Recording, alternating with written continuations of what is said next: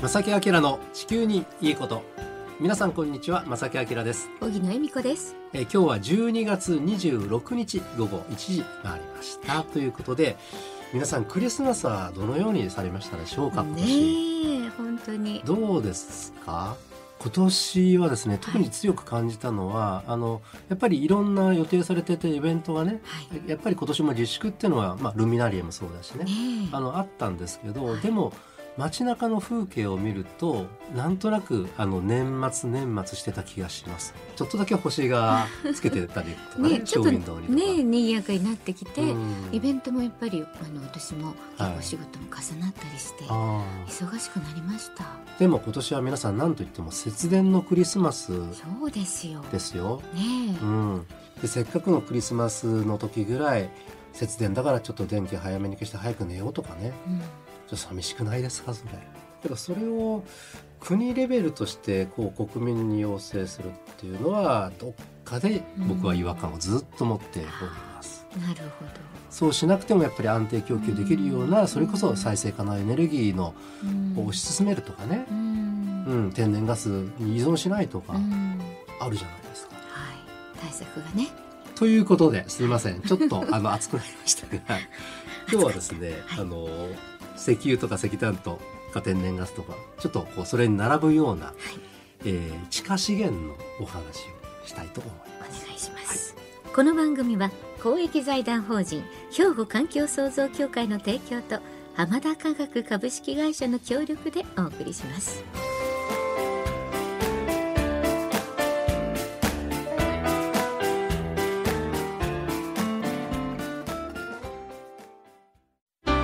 兵庫環境創造協会は地球環境の創造と保全に取り組み今年で創立50周年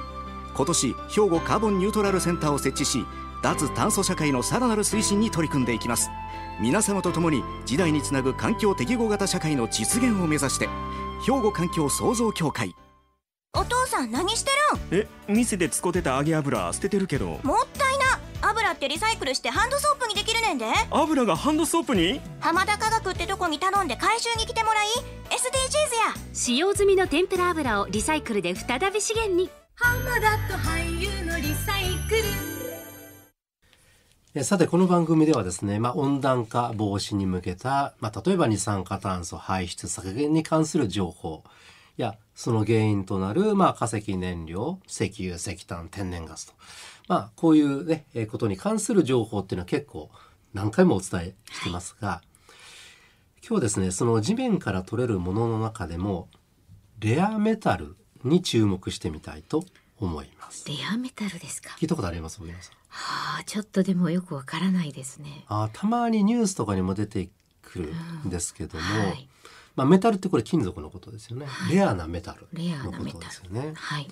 えー国立研究開発法人物質材料研究機構の資料によりますと、んレアメタルとは地球上での存在量が比較的に少なかったりはい採掘と精錬のコストが高いなどの理由で流通使用量が少ない非鉄金属のことを指します、えーまた明確な定義ではないんですけども、んこういうふうなあの説明をされます地球上で存在量が稀であったり、ん技術的経済的な理由で抽出困難な金属のうち安定供給の確保が政策的に重要なものという位置づけもあるんだそうです。そうなんですね政策的に重要政治の性の政策です、うん政策ねはいうん、だから国としてどうこれを扱うかっていうね、そういうものにもなりますよなってますよっていうことですね。で一般的にはあの産業に利用されるケースが多い希少な非鉄金属のことを指してですねはい他の金属と結びつけてその特性を向上させたり、うんまた電子材料、えー磁性材料って言いますがその磁石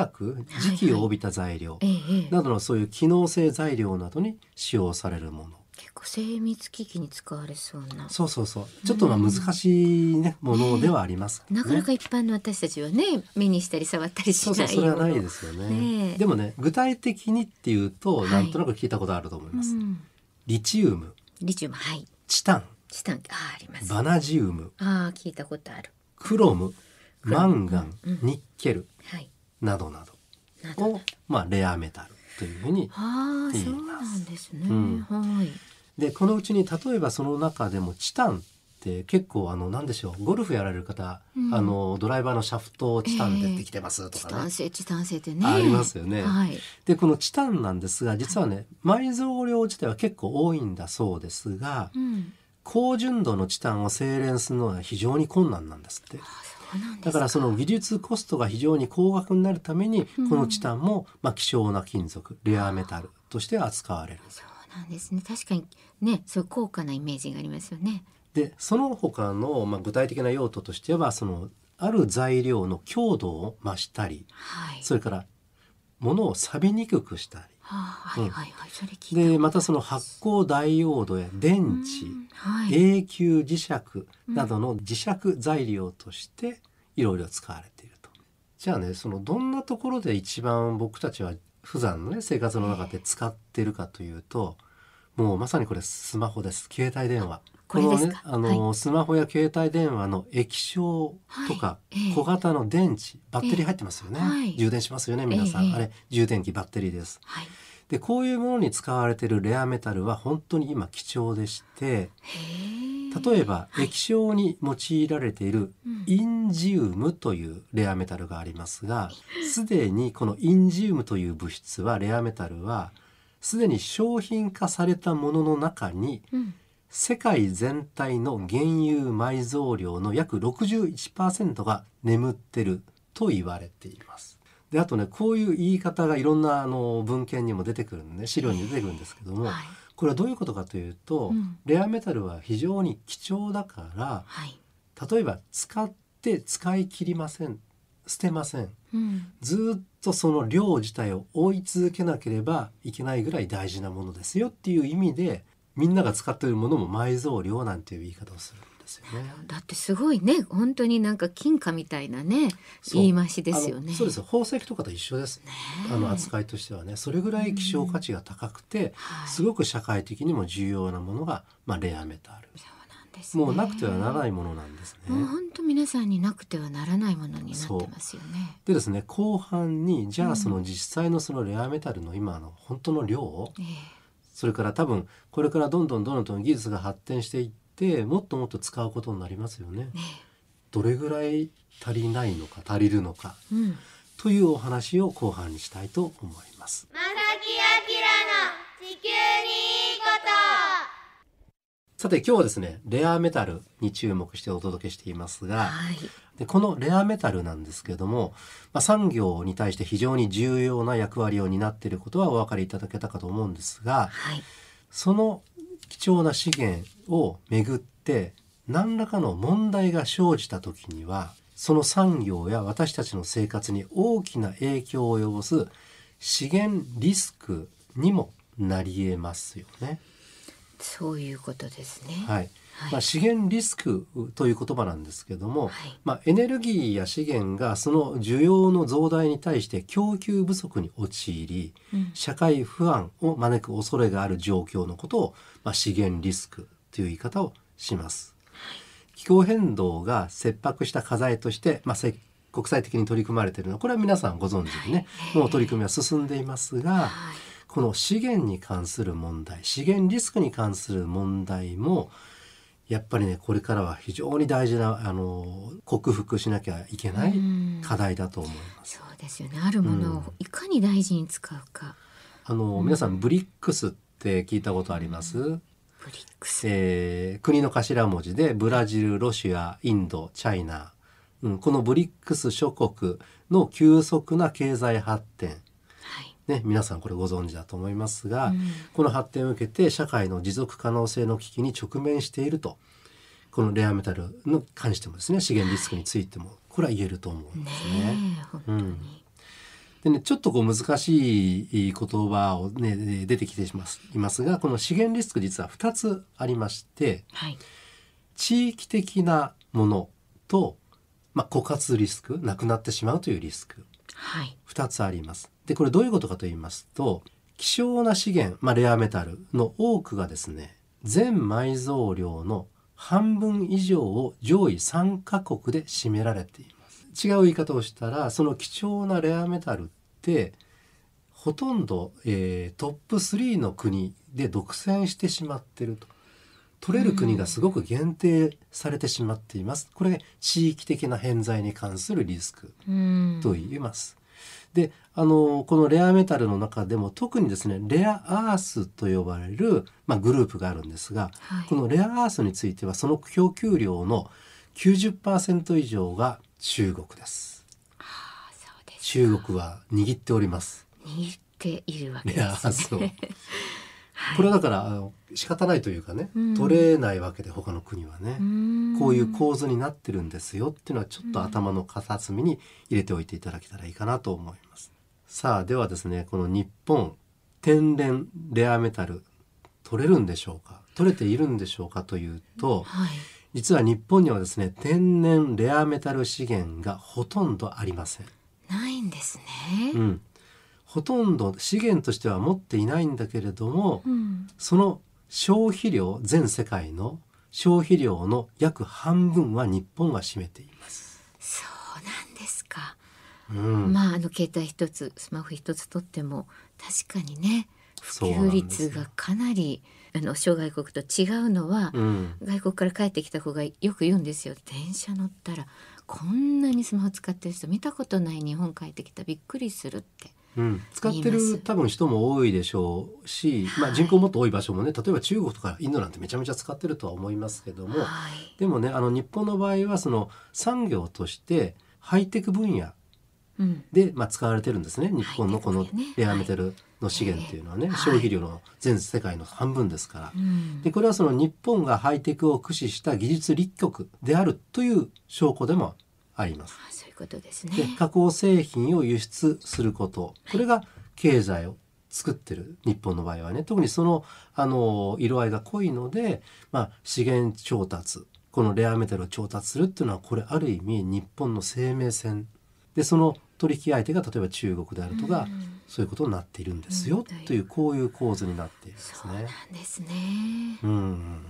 あの今地下から取れるものって石油石炭天然ガスとかエネルギーいろいろね今使われていてこれ化石燃料問題ですよっていう話は番組でも何回もしていますよね。はい。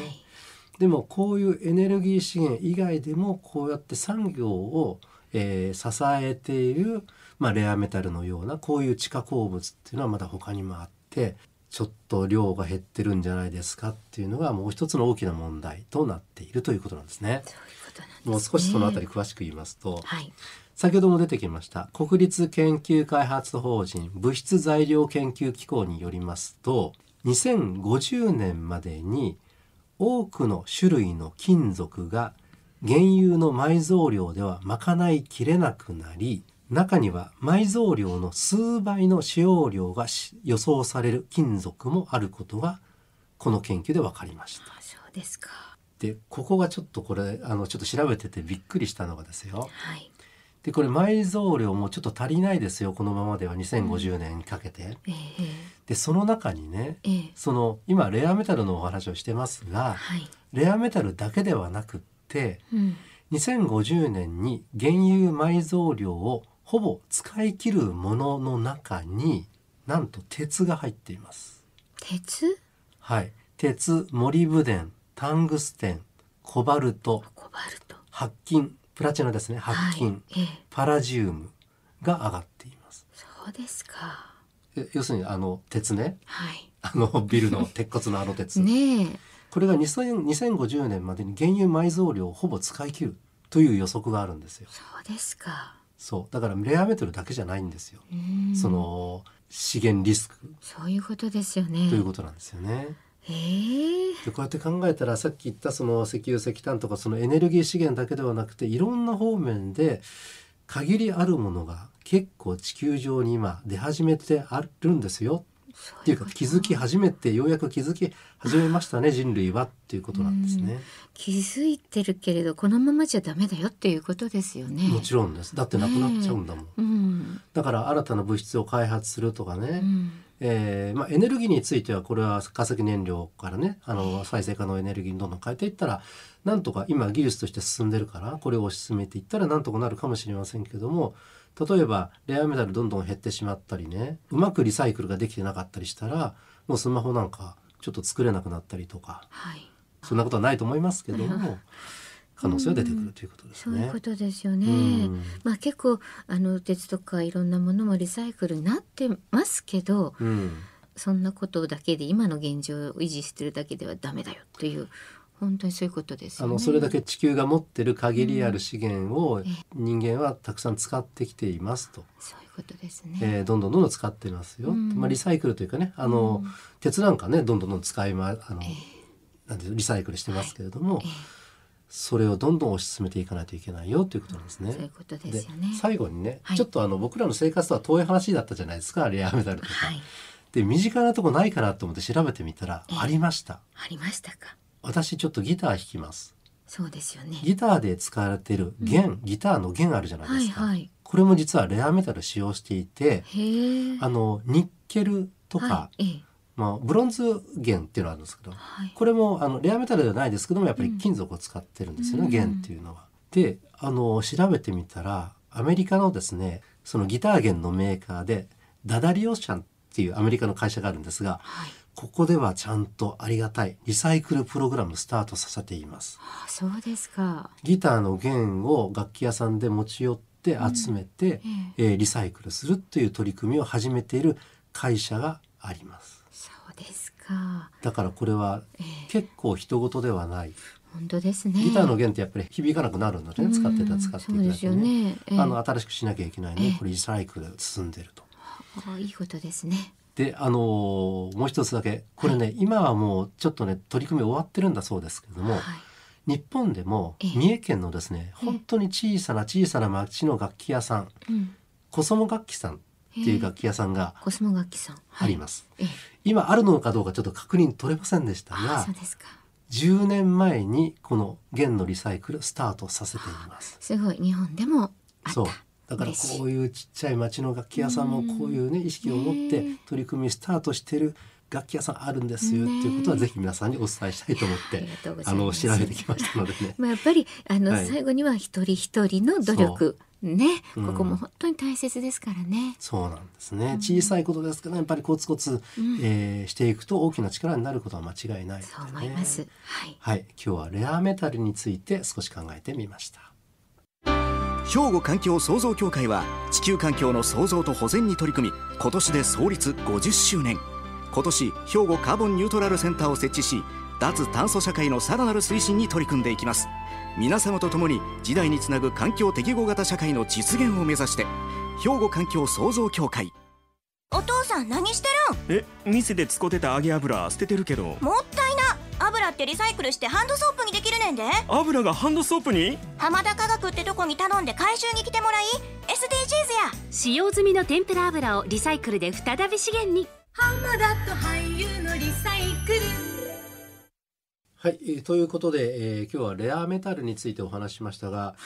今日今思ったんですけども、年内最後の放送なんだ。そうなんです12よ。月26日まさきさん放送でそう。一年ありがとうございました皆さん。本当にね皆さんのーありがとうございます。たくさんお便りもいただきましいやて、本当に本当たくさんいつもねありがとうごあざいりがまとうござすい。ます。えっと11月の27日ちょっと前になるんですが公開収録ねさせていただきまして、えー兵庫環境体験館というところにお邪魔をしました、えーそこで家族で訪れたことはあったんですが今回館長さんのお話や関係者の方のお話を聞いてすごく身近になりましたとメッセージいただきました、はいラジオネーム D パパさんありがとうございまあすりがとうございます。ね、兵庫県は辰野市の方ですね。ありがとうございます。また機会あれば公開放送参加したいし、兵庫環境体験館も訪れてみようと思いますといただきました。はいはい、ありがとうございますありその他にもですね、えーえーのいつものよりマーブルさんもありがとうございます。もういろんな方からねいただいておりますが、また機会ありましたら、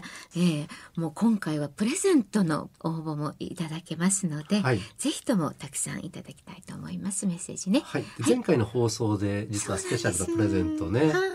決まりまして、ね改めてご紹介しますか。 そうですね、はい浜田科学さんからですねいちごのプレゼントをいただいております白いちごと言われるものなんですけれども淡路島アイランドベリーというこれはですねちょっとほのかにピンク色のとってもねあの甘い、えー香りとですね味が甘さが際立ついちごでございますこれを限定お一人の方ですがプレゼントしたいと思います、あのご応募はですね来年の1月10日まで、えー募集させていただいて発表は1月16日となりますあのまだまだ間に合いますからぜひたくさんの方ご応募いただきたいと思います、はいおはがき、お便りの場合は、郵便番号650-8580、ラジオ関西、正木明の地球にいいこと。ファックスでは、078-361-0005。メールでは、まさきアットマーク、jocr.jp こちらまで、メッセージとともにお寄せください。お待ちしていまはい、す。お待ちしております。ということで、来年なんですけどもえ、新年1月2日スタートでございます。そうです。はい、ただしですね、皆さん注意してください。放送時間がはい午後2時35分から、そうです。えー来年1月2日スタートで午後2時35分とね、少し時間変わってますので変わりねますのであねのお間違いなく、はいえーということで「まさきあけろん地球にいいことは」今年はこれで終わりということでご案内はまさきあきらと小木奈由美子でした。それでは皆さん良いお年をこの番組は公益財団法人兵庫環境創造協会の提供と浜田科学株式会社の協力でお送りしました。